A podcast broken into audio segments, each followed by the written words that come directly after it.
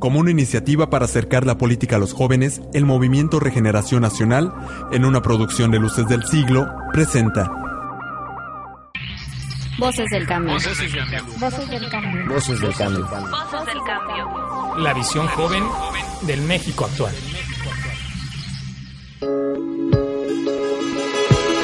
Muy buenas tardes, estamos aquí en la cabina de Luces del Siglo, estamos transmitiendo desde Cancún, Quintana Roo, estamos en Voces del Cambio, la visión joven del México actual, yo soy su amigo Hugo David Pérez y tengo el gusto de presentarles en esta mesa al eh, buen compañero y amigo del Movimiento de Regeneración Nacional, Antón Bojorques. Buenas tardes, Antón. Hola Hugo, otra vez con el gusto de saludarte.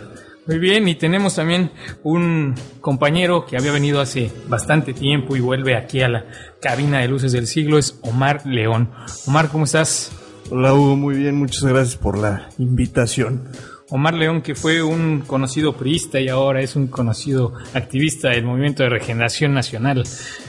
En efecto, Así es. Bueno, el día de hoy teníamos pactada una entrevista con la eh, senadora electa Luz María Beristain.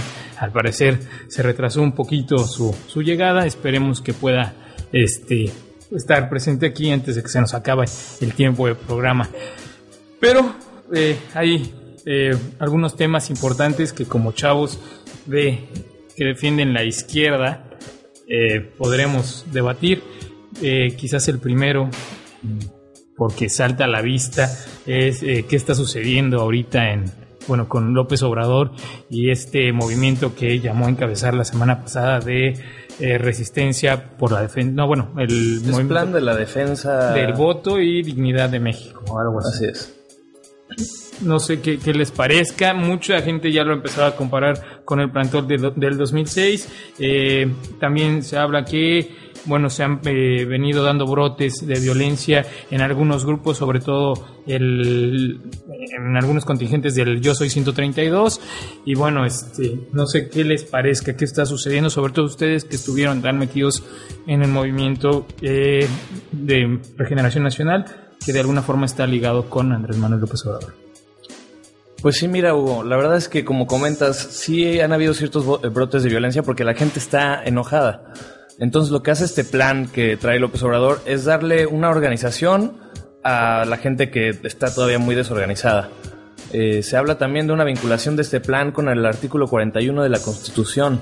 Eh, este habla sobre partidos políticos, sobre medios eh, y pues obviamente en conjunto. No ha él realmente abierto realmente las bases de este plan. Sin embargo, nosotros estamos esperando que sea algo que pueda organizar a la gente de manera inteligente para que haya una resistencia, una oposición que pueda dar resultados verdaderos, porque pues realmente eso es lo que ha faltado en estos tiempos, resultados. Omar, ¿tú cómo ves el, este movimiento que se plantea? yo considero que es eh, lo que están intentando ya, lo veo de cierta forma difícil. Yo siento que ahorita la izquierda se debe de concentrar en hacer un- una, este, una buena contra a todo lo que este, quiere hacer el PRI en el Congreso, sobre todo por las reformas que como bien este, eh, economistas de todo el mundo han dicho van a tener muy poco impacto sobre la, realmente la economía nacional. Entonces yo pienso que la izquierda ahorita debe concentrarse en hacerle un frente bastante fuerte a- al PRI, puesto que a pesar de que no tienen una virtual mayoría, pues sabemos que el PAN este, va a acceder en todos los este, en todas las reformas que se pasen al Congreso por parte del PRI. Entonces ahorita hay que, que concentrar la fuerza en, en- y poner mucha atención en, en leyes y reformas que quieran este, poner sobre la mesa los priistas. También considero que este, parte fundamental es que los jóvenes sí participen, pero no haya estos estallidos de violencia. O sea, siempre hay que manifestarse, pero de una manera pacífica. ¿Por qué? Porque de alguna forma, si utilizan la violencia, eh, pueden eh, hacer que el, el propio gobierno utilice la fuerza pública y lo que no queremos es que pues haya más muertos ahora por no culpa del queremos gobierno. ahí un halconazo, no queremos un 68. Exacto. Eso es lo que queremos evitar y por eso tiene que mantenerse pacífica cualquier respuesta de parte de la sociedad. Eh, se realizó mucho activismo por parte de Morena, de, los jóvenes que integraban el, movimiento, no solo aquí en Quintana Roo, sino en todo México. Eh, ¿Ustedes cómo ven, eh, prácticamente este, ahora sí que esta decisión que tomó una parte del pueblo, quizás este, comprado o no el voto, pero se eligió, o al menos eso es lo que se está manejando, a Enrique Peña Nieto. Pues mira, en, en cuanto a la decisión, eh, vaya, el- la compra del voto pues es algo que desgraciadamente no está muy bien regulado en la, este, en la ley electoral mexicana, pero sin, eh, sin duda hay que trabajar sobre eso, precisamente hay que dar eh, propuestas en el Congreso para cambiar y ser más precisos en las leyes electorales en México para que no se den estas situaciones. Ahora, también pienso que pues eh, me preocupa que se vuelva algo eh, como un vicio priista que le estén dando a la gente pues para el PRI realmente no es interés que se erradique la pobreza, puesto que de eso viven, de eso consiguen sus votos. Entonces me preocupa que el PRI este, continúe viendo la pobreza y la ignorancia como un negocio este, para lograr sus objetivos políticos. Entonces, ¿tú cómo lo ves ya la decisión que se ha tomado? Tenemos que esperar el fallo del tribunal y que se revise todo el proceso, pero se ve muy difícil. Los medios de comunicación, actores políticos y hasta el mismo presidente Calderón reconocieron, eh, pues ahora sí que el triunfo de Enrique Peña Nieto. Pues mira, esto parece que ya se coció, la verdad. Eh, nosotros consideramos que el TRIFE, o bueno, el Tribunal Electoral de Poder Judicial de Federaci- Federación, es más prista que el, vino, el bigote de Manlio Fabio, la verdad. ¿No? Entonces van a dar el fallo y va a ser a favor de Enrique Peña Nieto. Lo que vamos a necesitar nosotros es que la izquierda consolide un frente unido en cuanto a todos los gobernadores, eh, todos los legisladores electos, que demuestren un apoyo real a, en contra de esta imposición. ¿Por qué? Porque estamos viendo, por ejemplo, que ciertos gobernadores electos como es eh, Arturo Núñez no están realmente demostrando el apoyo necesario, están diciendo que no es posible demostrar la compra y coacción de votos. Y pues gra- esto correcto. obviamente esto es en detracción del movimiento que estamos haciendo nosotros. También el, el gobernador de Morelos ya también se hizo a un lado. sí, Graco Ramírez, sí. Ese es el, el gran problema de la izquierda, es que no hay una unidad. Eh, la izquierda tiene que actuar parecido en algunos aspectos al PRI. Necesitamos actuar en bloque, no actuar por, por este, intereses particulares, sino ser una fuerza. Ahorita aprovechar que de eh, la fuerza de Andrés Manuel, pues nos volvió, volvió casi este, la, a toda la izquierda en segunda fuerza electoral.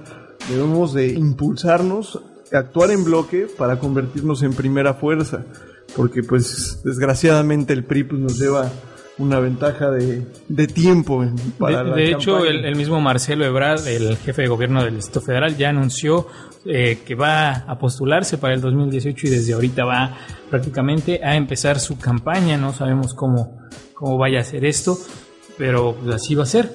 Y bueno, ese gran eh, fuerza política que eh, de la que hablábamos de Andrés Manuel López Obrador hizo que aquí en Quintana Roo eh, dos de las candidatas del movimiento progresista eh, fueran electas, una por el distrito número 3, que fue aquí en Cancún, está Graciela Graciela Saldaña. Diputada, y la senadora, eh, bueno, la senadora electa Luz María Beristain, quien eh, ganó un escaño en, en el Senado, y la cual va a venir después de este corte.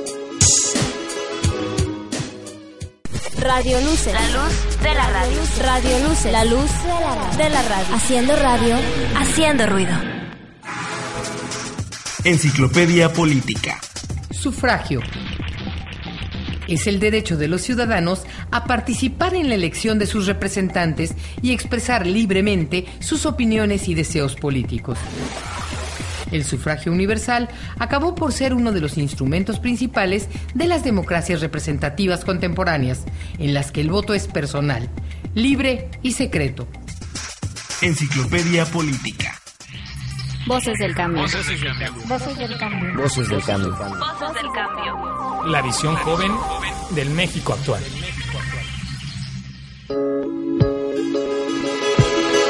Ya regresamos aquí a la cabina de luces del siglo. Estamos transmitiendo desde Cancún, Quintana Roo. Tenemos aquí en la mesa a los dos eh, hermanos eh, Beristain.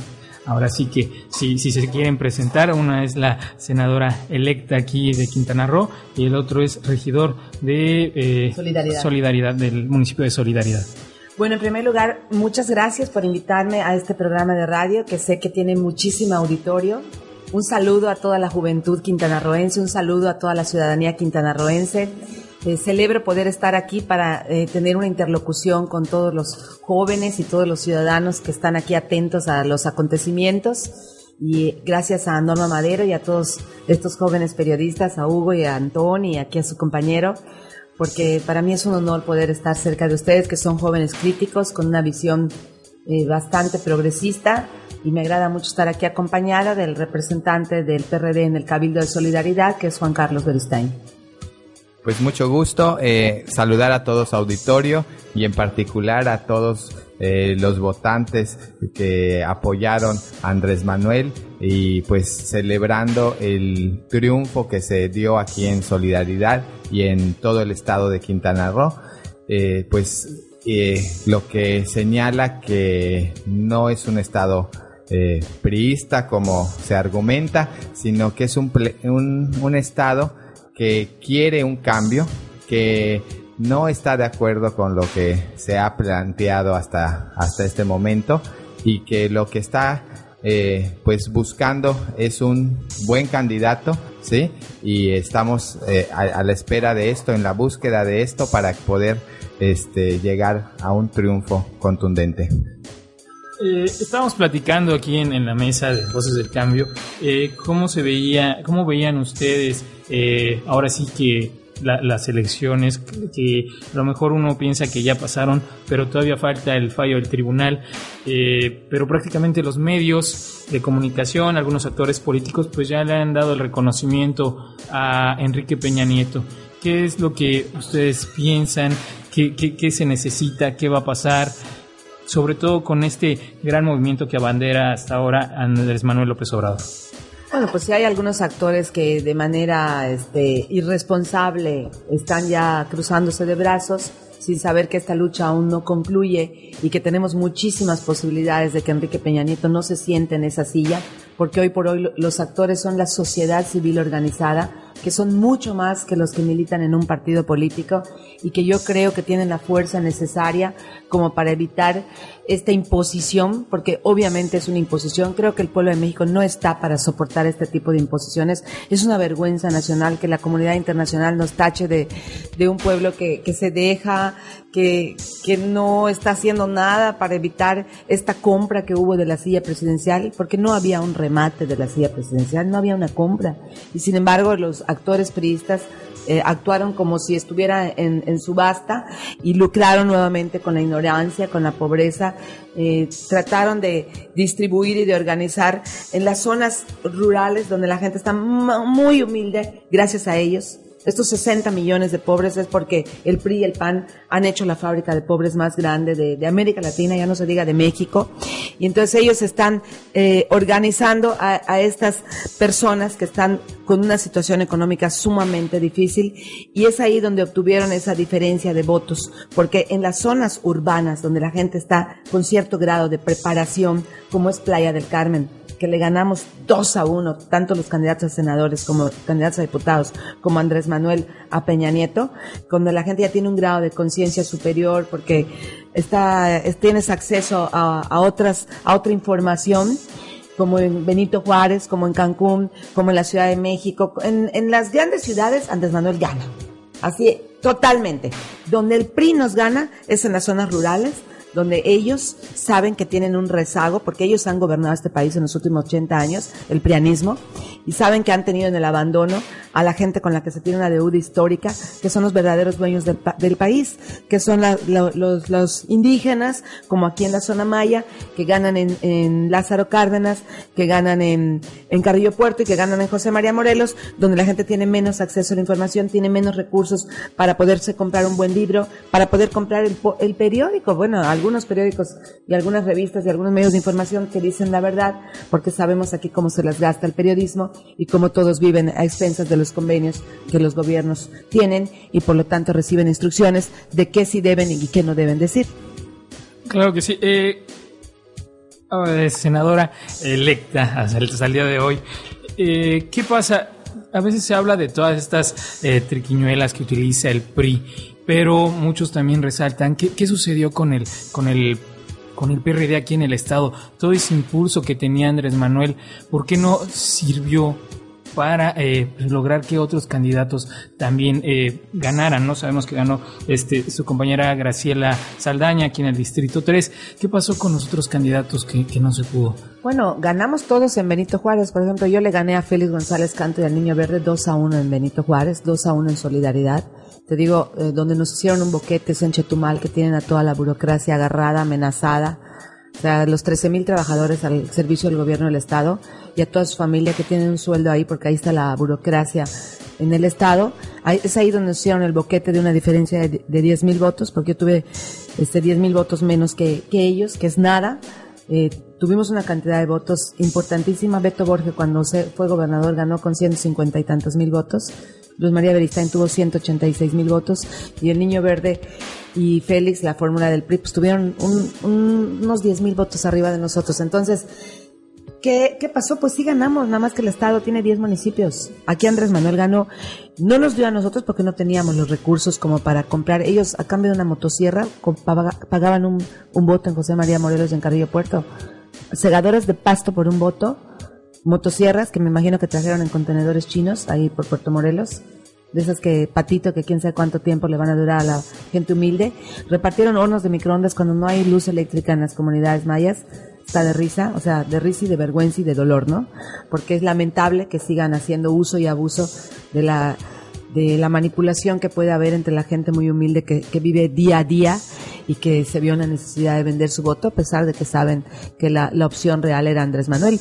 Mientras no cambiemos este problema de la pobreza y el modelo económico de desarrollo no, no siga siendo el neoliberalismo, que es esta neocolonización, esta forma sofisticada de esclavizar a los seres humanos en, en este país, pues ellos van a seguir comprando las elecciones y nos van a seguir haciendo fraude. Y mientras no tengamos un partido que sea capaz de que aunque no tengamos la mayoría en el Senado, ni en el Congreso Federal, ni en los congresos locales, de de sacudir las conciencias de los otros compañeros, de seducirlos y convencerlos para hacer una reforma política profunda en la que se deje de erogar tantísimo recurso y tantísimo dinero en, en papel que luego van a robar, que van a entintar, que van a anular ellos. O sea, si la próxima elección en este país, independientemente de que yo creo que lo de Andrés no ha concluido, porque hoy por hoy la ciudadanía no se va a dejar, pero vamos a suponer que se salgan con la suya, que sienten a Peña Nieto ahí en esa silla. Si nosotros los legisladores de la izquierda y las mentes progresistas, ya no solo digas de la izquierda, porque en todas las organizaciones políticas hay mente con deseos de evolucionar. No somos capaces de generar una reforma política en la que este sistema tan arcaico deje de, existir y que votemos de otra manera, a lo mejor con la huella, para que nadie nos pueda...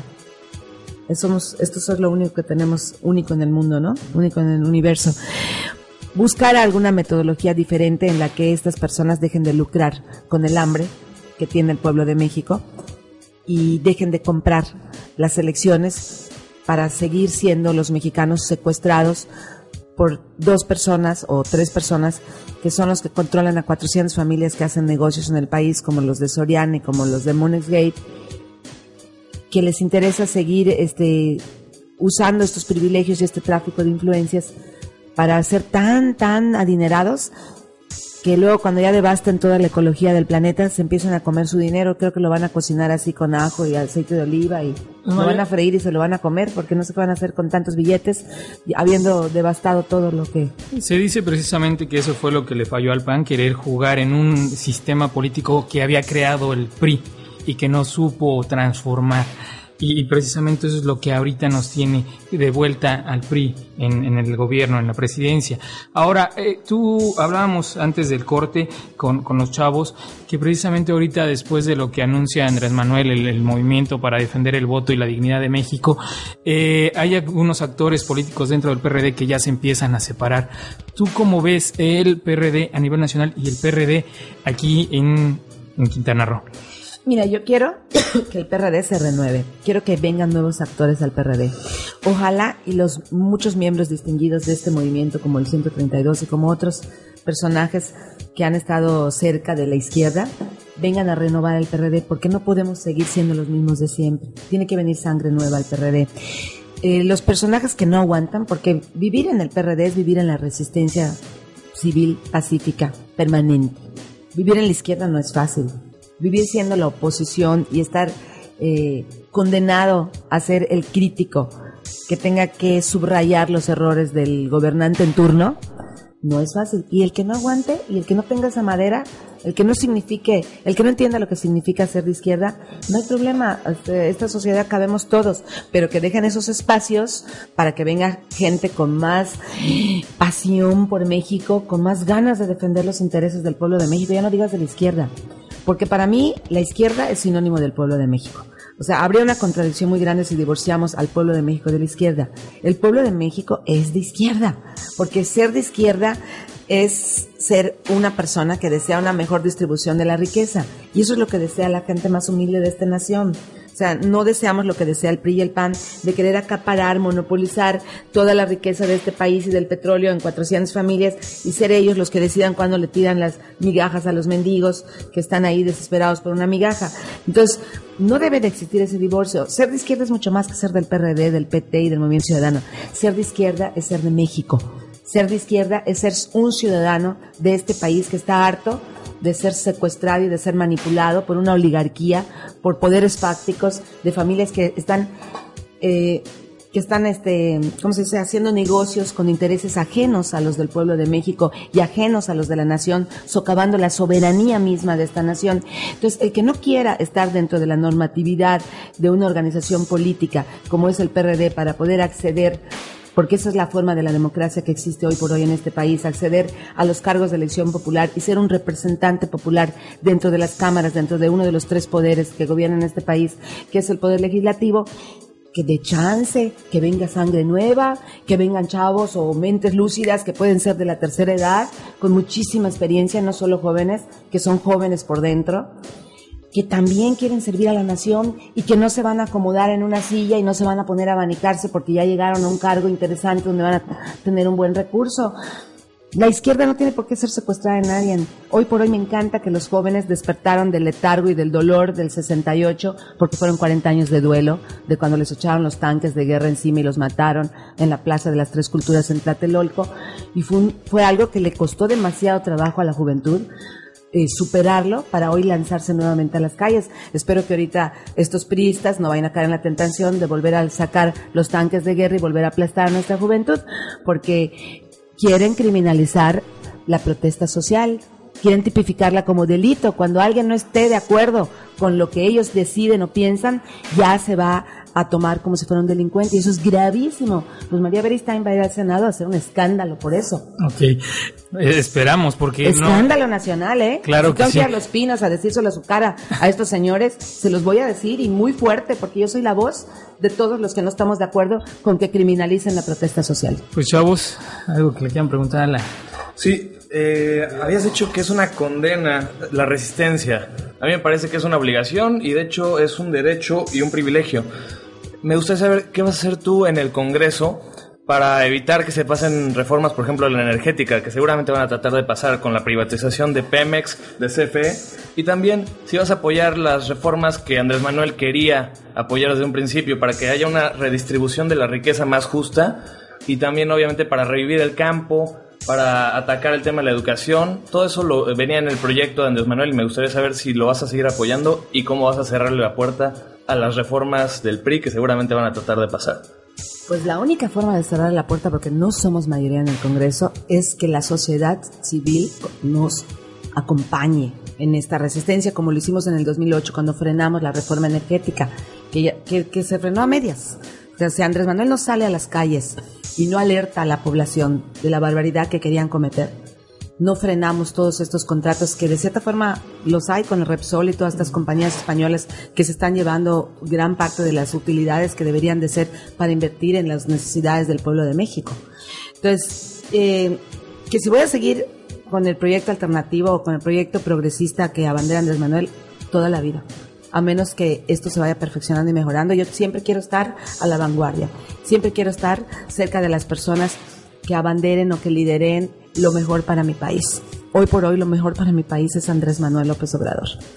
y desde luego que estoy casada al 100% con su proyecto y si no logramos que él se sienta en esa silla para redireccionar los destinos de, de, todos nosotros los mexicanos y de todos los hogares que sí aspiramos de manera real y genuina a, a una mejor calidad de vida desde el interior de nuestros hogares, a una república amorosa que aunque otros la consideren cursi, es lo que mejor nos va a nosotros, a los mexicanos, porque como él dijo, amor es, amor es otro sinónimo de izquierda. Y tiene razón, mira, lo de condenados lo dije porque es como muy romántico, mira. mira eh, es, está, o sea, ah. cuando tú amas a alguien le dices, bueno, yo lo, yo lo he usado, estamos condenados a amarnos. No es la mejor palabra, tienes razón, porque se puede eh, interpretar de otra manera. Pero fue una forma de decirla no con el sentido real de la palabra, que tienes razón, o sea, no, no es un deber, sino es un honor, es un honor ser parte de un movimiento del mejor movimiento. Es un honor defender al pueblo. Exactamente, es un honor. Ahora, ¿qué vamos a hacer? Mira, André, ahorita nos alertó Zambrano, ayer estuve yo con todos los senadores electos en México, y ya nos alertó Zambrano lo que viene. Ahorita van con todo por lo que acabas de decir, por lo de Pemex. Están, pero así lamiéndose los bigotes ahorita. O sea, esa fue la jugada principal de, de tratar de hacer un lado, Andrés. Esa es la jugada claro. principal. La jugada principal es la riqueza del subsuelo de este país que se llama petróleo hoy por hoy, malamente, porque tendríamos que tener mucho presupuesto en las universidades invirtiendo en tecnologías alternas que generen energía y no dependamos tanto de un solo producto que es el petróleo, porque el petróleo se acaba en 30 o 40 años ya tendría México que estar a la saga y a la vanguardia en investigación. Andrés Manuel le iba, le iba, a invertir, o le va a invertir, porque yo no quiero perder la esperanza y la ilusión de que llegue él y de que le invirtamos lo que se le tiene que invertir a la investigación. Si nosotros somos punteros en ciencia y en tecnología, dejaríamos de depender tanto de, de, tecnologías obsoletas que nos sigan mandando a nosotros porque es lo que nos merecemos, ¿no? Entre otras cosas. A ver, me decías, lo, eh, ¿sabes por qué van ahorita por la reforma laboral? Ellos van a seguir insistiendo en que no se respeten los derechos laborales que le han costado sangre al pueblo de México y años y años de luchas sociales. O sea, ellos van ahorita por... Eh, no sé por qué insisten. O sea, si la gente tuviera un buen salario, la, la economía se, se agarraría, generaría una dinámica. Nos iría mucho mejor a todos que los consumidores tuvieran más recursos en sus bolsillos para poder darle el dinamismo a la economía que requiere. Yo no sé por qué no entiendo esa miopía que tienen de que la, la gente tenga poquito dinero en su bolsa. de hecho, ese es uno de los postulados de Andrés Manuel. Él proponía que mejorando la competencia logres tú que la gente tenga más dinero para ir a gastar a la calle. En vez de estar pagando servicios carísimos como son de telefonía, de energía, mejor retener eso para la gente y que la gente salga a gastar y pongan negocios. Exacto. Promueves la inversión. Promueves la, la economía tiene... de todos. Hay una redistribución. Inyectas recursos a todo el pueblo. Exactamente. Exactamente. Eso, Eso es. es lo que Ay, es la reforma laboral, lo de Pemes y algo más nos dijeron, eran tres temas. Me acuerdo de otros, si quieres eh, que a Juan Carlos nos hable un poquito de, de, cómo ve sus puntos de vista, no sé si tengan Sí, algo que preguntar favor, claro con que sí. respecto a solidaridad en lo que yo... Yo no tengo si- una, una pregunta en la, este, en lo que comentabas respecto a la participación de los jóvenes en la izquierda, precisamente yo veo que, o sea, el, el PRD y en general la izquierda se identifica con los jóvenes, pero en sí los partidos de izquierda son los que menos dan oportunidad a los jóvenes. Eh, Son los únicos que no tienen un grupo sólido de jóvenes. En, bueno, en Quintana Roo está el Frente Juvenil Revolucionario. Acción Eh, Juvenil. Acción Juvenil. Pero no tenemos pero no nosotros- tenemos un frente de, jóvenes de izquierda. Ahorita lo vimos porque se activaban precisamente los jóvenes en 132, Morena, pero en esa participación de jóvenes yo veo la, la, este, pues el apoyo del partido muy pobre hacia los jóvenes. Eso es, ¿cómo tú promoverías este, que lo, que se les diera la oportunidad a los jóvenes de ser parte de la vida política de Que se consolide estado? institucionalmente Exacto. un grupo de jóvenes. Esta organización, mira, en solidaridad, Juan Carlos tiene un suplente, que en el caso de que él falte por alguna razón, su suplente tiene 22, 23 años. ¿Cuántos años? El suplente, de mi hermano Juan, que es el regidor suplente en solidaridad. Tiene 22 años, se llama Agustín, está estudiando ciencia edad. política, ¿sí? Y este y también estamos eh, armando la planilla para lo que sigue, pensando en los jóvenes, ¿sí? Invitando a, los, a la gente que, que pueda salir de esta movilización social que se ha dado, gente apartidista. El PRD siempre ha tenido espacios para gente de la sociedad civil desde su inicio. Eh, pues vemos cómo eh, la gente que, que llegó... tú en el PRD? Bueno, pues yo tengo más de 20 años en el partido, era, era un joven en ese momento, sí. Entonces, eh, y empezamos este, en el Instituto de Formación Política del PRD Nacional eh, con la doctora Raquel Sosa Elízaga, quien es la propuesta de Andrés Manuel para la Secretaría de Desarrollo Social. Regidor Juan Carlos, eh, disculpe que lo, lo, tenga que cortar en este momento, pero tenemos que ir a un corte rapidísimo y seguimos con esto de la formación política de jóvenes. Oye, mi equipo de campaña eran puros jóvenes. Alan, Alan que es de 21 o 22 años. ¿Tú lo conoces a Alan, no? Alan, ¿qué? Alan, este, el cantante. Alan. El cantante. Bueno, es cantante, diseñador, político. Está... La luz de la radio luz. Radio Luce. La luz de la radio. Enciclopedia Política. ¿Qué significa providencialismo? Como teoría política, el providencialismo sostiene que los sucesos históricos dirigidos clarividentemente por la voluntad divina señalan en cada época y lugar a la persona necesaria para gobernar. De ella se desprende una convicción mesiánica que abrigan ciertos políticos y gobernantes que se sienten escogidos por la providencia divina para cumplir una misión salvadora en la sociedad. Los gobernantes providenciales sostienen el origen divino de su poder y por eso suelen hablar que su autoridad dimana de la gracia de Dios o de cualquier otra invocación metafísica. Ungidos por la providencia, no se sienten obligados a rendir cuentas de sus actos ante el pueblo, sino solamente ante el Dios que les dio el poder. Voces del cambio. Voces del cambio. Voces del cambio. Voces del cambio. Voces del cambio. La visión joven del México actual.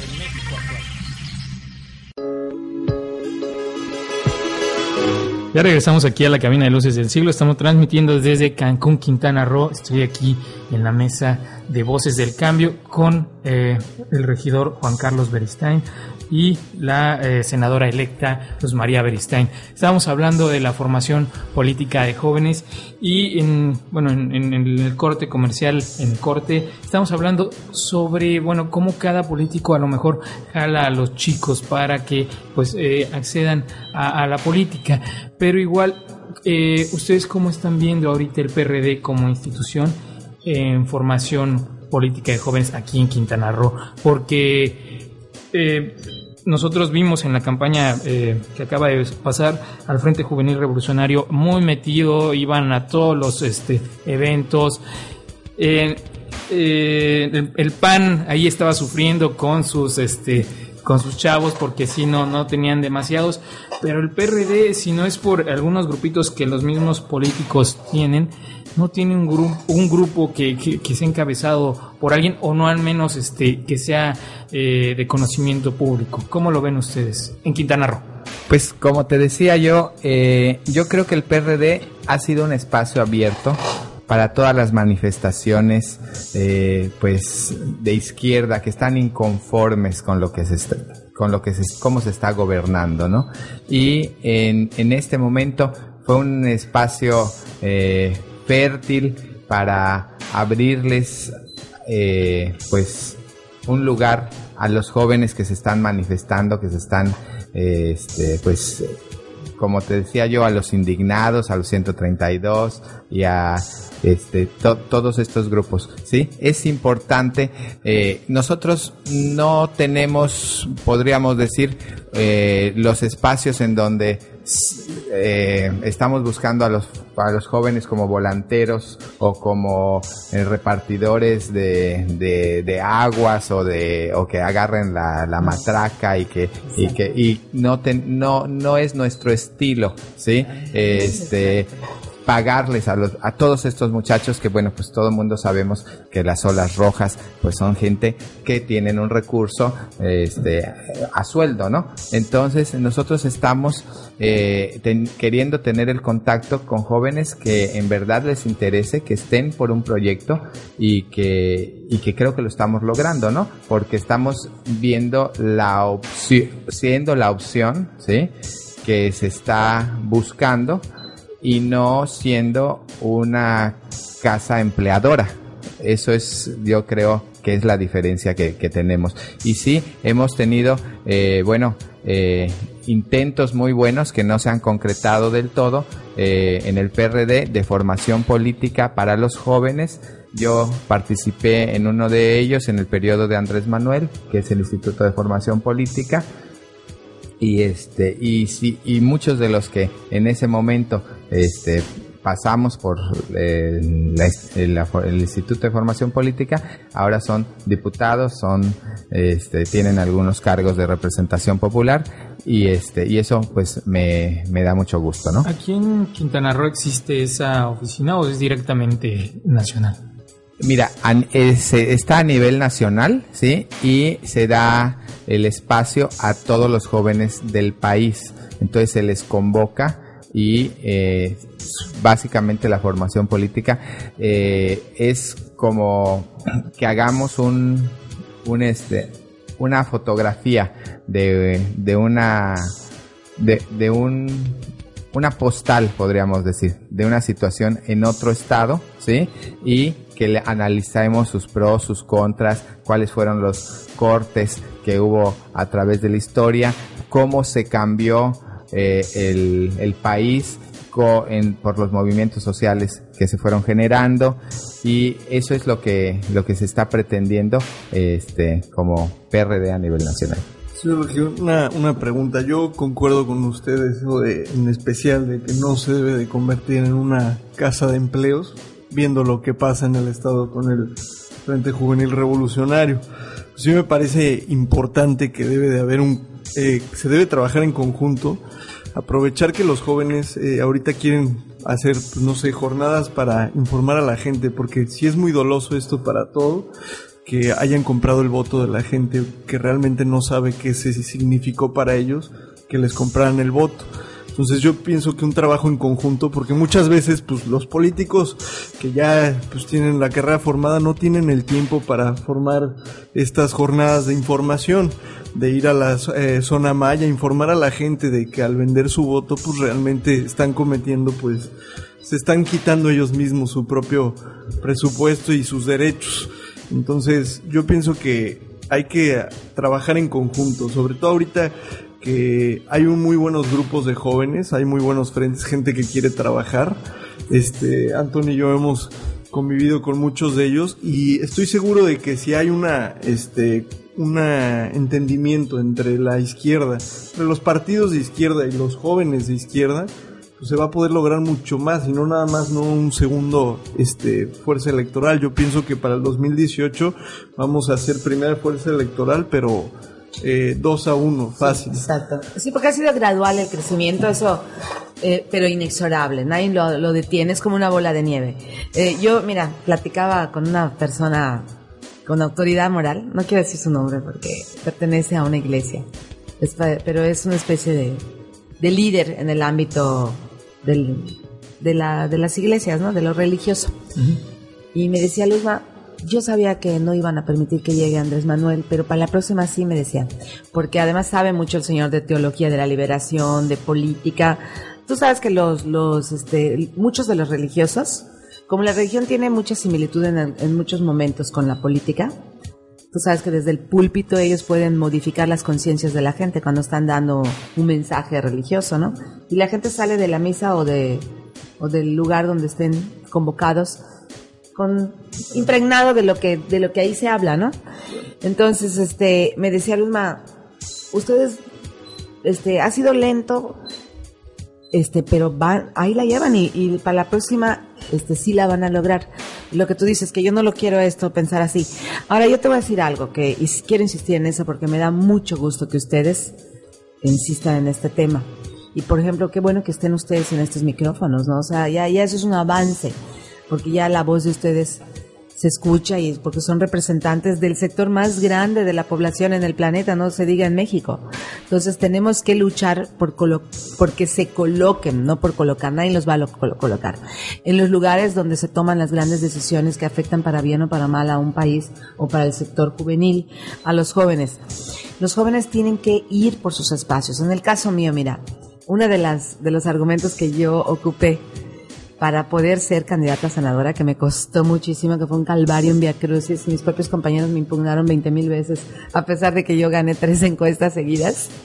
O sea, después de Greg, yo era el personaje más popular en, en Quintana Roo dentro de lo que es eh, el perredismo, ¿no? Entonces, este, cuando Greg se va y renuncia, yo estaba en segunda fórmula, que yo creo que si Greg no hubiera renunciado y se hubiera quedado ahí, los dos hubiéramos sido senadores, los dos hubiéramos quedado, porque Greg tiene mucho arraigo en, las, en la zona eh, humilde donde el PRI logró comprar el voto, ¿no? Claro. Este, sí, bueno, ¿sabes qué? ¿Sabes cuál fue una de mis armas? Ahí voy a, ahí voy a, a decirles una de mis armas secretas para yo poder convencer a los dirigentes nacionales de mi partido para que me apuntalen y no me suelten y no sea otro el candidato a senador, porque esto es una lucha, ¿eh?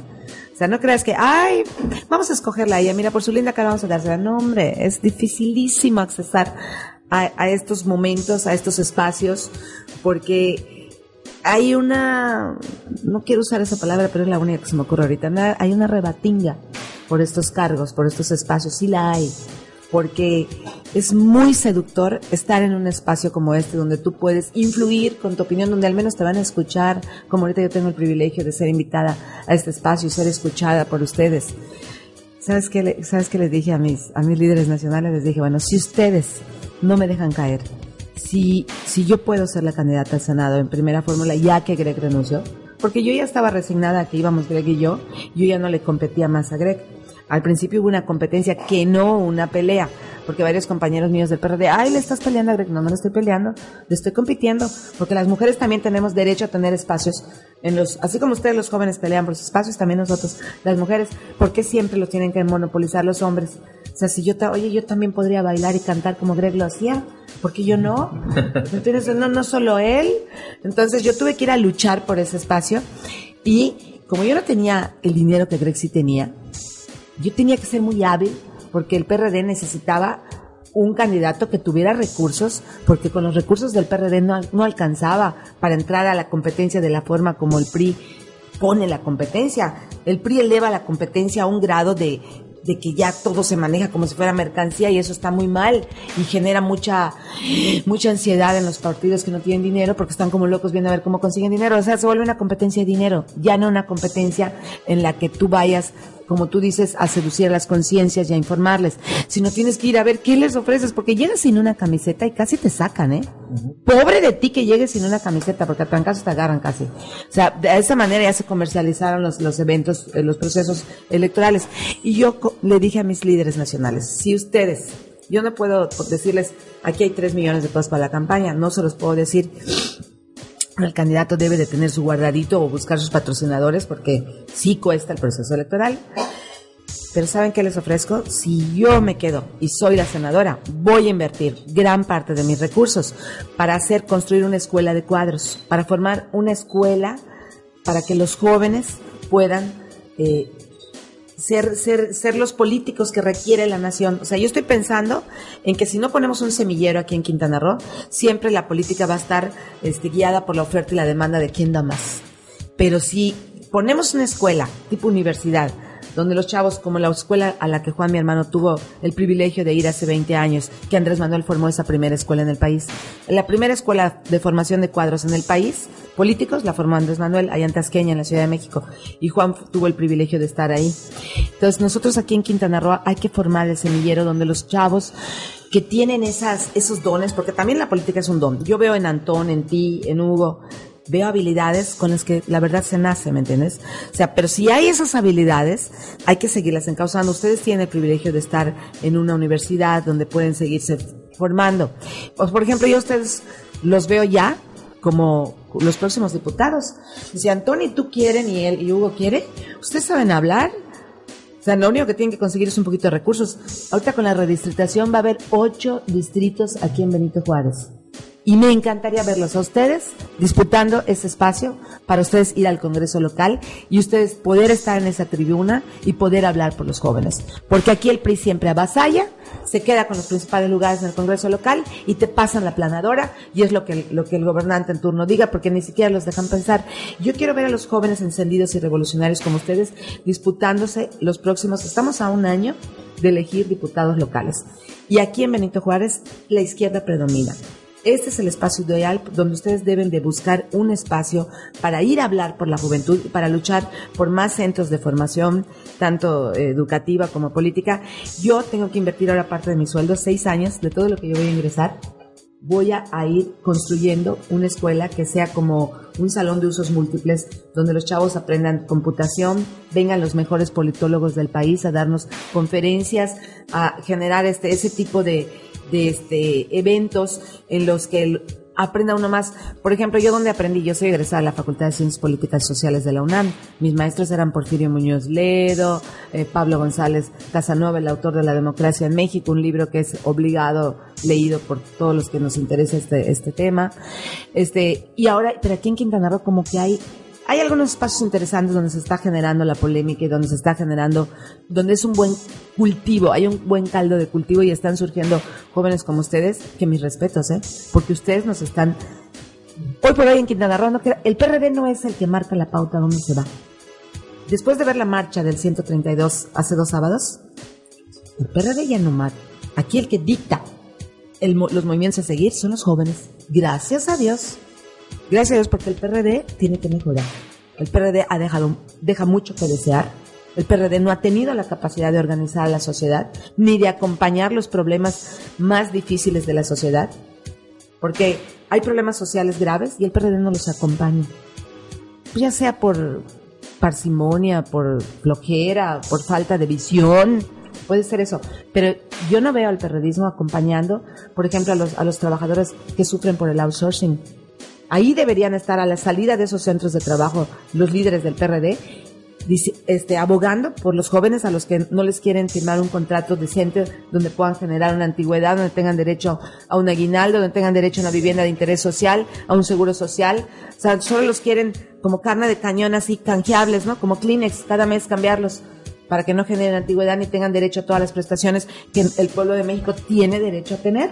Luz María, Juan Carlos, ya casi se nos acaba el programa. Yo nada más quería hacerles una última pregunta y esto porque ustedes lo han vivido de cerca y tiene que ver mucho con el control que mantiene el PRI en los medios.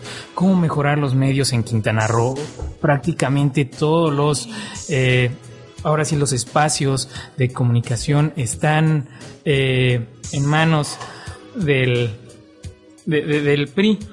¿Cómo mejorar esto? Ustedes lo han vivido en carne propia, la- la- las eh, ahora sí que lo- lo- los periodicazos de este de, este pseudo periódico eh, llamado Respuesta. En, eh, ¿Cómo mejorar este este este ambiente de medios aquí en Quintana Roo? Mira, yo nada más quiero comentar que no nada más los medios, es todo lo que tienen cooptado en Quintana Roo.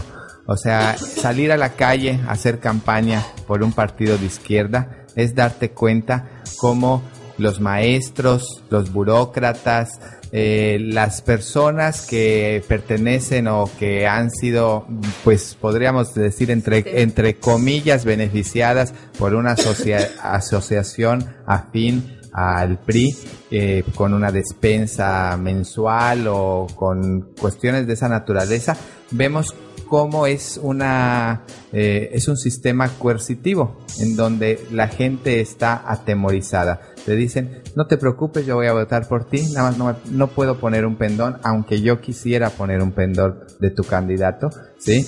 Y este, y no, no, no es porque yo o sea, yo, yo, yo tengo miedo, te dicen, ¿sí? No me van a dar mi despensa, eh, no me van a dar el, el pase para la escuela, para la escuela, eh, no me van a quitar mi, mi plaza de maestro. Todos los maestros están por contrato. Tenemos un problema muy fuerte en el estado de maestros por contrato. No se les quiere basificar eh, por, pues por eso mismo, para tener el control vertebral. Y también es importante eh, señalar que eh, todo lo que, lo que pasó en el Estado, toda la compra del voto en, en todo el país, eh, no podemos nosotros aceptar que un triunfo eh, que, se, que, estos, que, el- que este partido se está adjudicando sea a base de un recurso que no sabemos ni siquiera de dónde vino. Es un recurso imprecedente donde se están manejando y pues queremos antes de cualquier cosa transparentarlo, ¿verdad? María, ¿cómo mejorar los medios en Quintana Roo? A los que te, a los que te vas a tener, a los que te vas a tener que enfrentar Mira, ahora. mira, esa es la pregunta del millón de dólares. Este, me acabas de dar una idea. Hay que hacer un foro con todos los periodistas y que de ahí salga, porque Luz María no tiene la última palabra. Yo misma, como tú dices, pues la verdad he sido víctima de algunos chantajes por algunos pseudo periodistas, porque pues, ni siquiera se pueden llamar periodistas algunos, algunos. No quiero ni decir nombres porque de verdad, o sea, ya mañana amanezco descuartizada en un periódico así como peor, peor que en la primera plana de De Peso. Pe- ay, no debo decir cosas, ¿verdad? No, no sé, pero mira, es, es muy delicado lo que dices. Aquí, o sea, yo entiendo que las casas editoriales tienen eh, gente contratada, que tienen derecho a recibir un recurso porque todos vivimos de algo, eso está claro. Pero sí la manipulación que hay acá a través de los medios de comunicación es muy fuerte, es muy fuerte.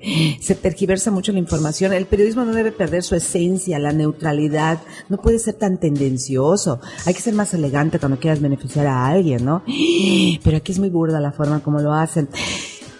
Ah, Es un tema muy difícil. Luz María Beristain no sabría cómo resolverlo, no todo lo sé, pero quisiera hacer un foro donde hablen todos y juntos eh, hagamos un decálogo de, de- del, buen, del buen medio de comunicación y que todos vayan y firmen un código de buena conducta a los medios de comunicación y que dejen de, de, de pervertir el periodismo, que el periodismo de verdad es lo máximo. O sea, el buen periodismo tiene que imperar en este país, en este estado. No, no tenemos que, que ser este, secuestrados por personas que dicen que son periodistas que no son periodistas. Hay que elevar el nivel del de, la- de los medios de comunicación en Quintana Roo y no sé cómo hacerlo, pero hagamos un foro donde todos opinen y saquemos las mejores ideas y que firmen todos los propietarios y trabajadores de los medios de comunicación el código de buena conducta y que se atengan a él. Sería una magnífica eh, idea. Pues nada más, eh, me restaría despedirlos. Muchas gracias, Antón. Muchas gracias, Omar. Muchas gracias, este, senadora eh, María Beristain. Regidor Juan Carlos Beristain. Muchas gracias, muchas gracias a todos. Esto fue Voces del Cambio, la visión joven del México actual. Producción Luces del Siglo. Preproducción y guion Hugo David Pérez. Operación y realización Gonzalo Ramos. Conducción Juan Manuel Coronel y Hugo David Pérez. Como una iniciativa para acercar la política a los jóvenes, el Movimiento Regeneración Nacional, en una producción de Luces del Siglo, presentó Voces del cambio. Voces del cambio. Voces del cambio. Voces del cambio. Voces del cambio. La visión joven del México actual.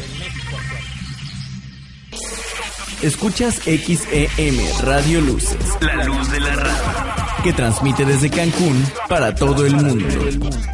Una estación más de Radio Web, la radio del mundo. Sinónimo de comunicación mundial.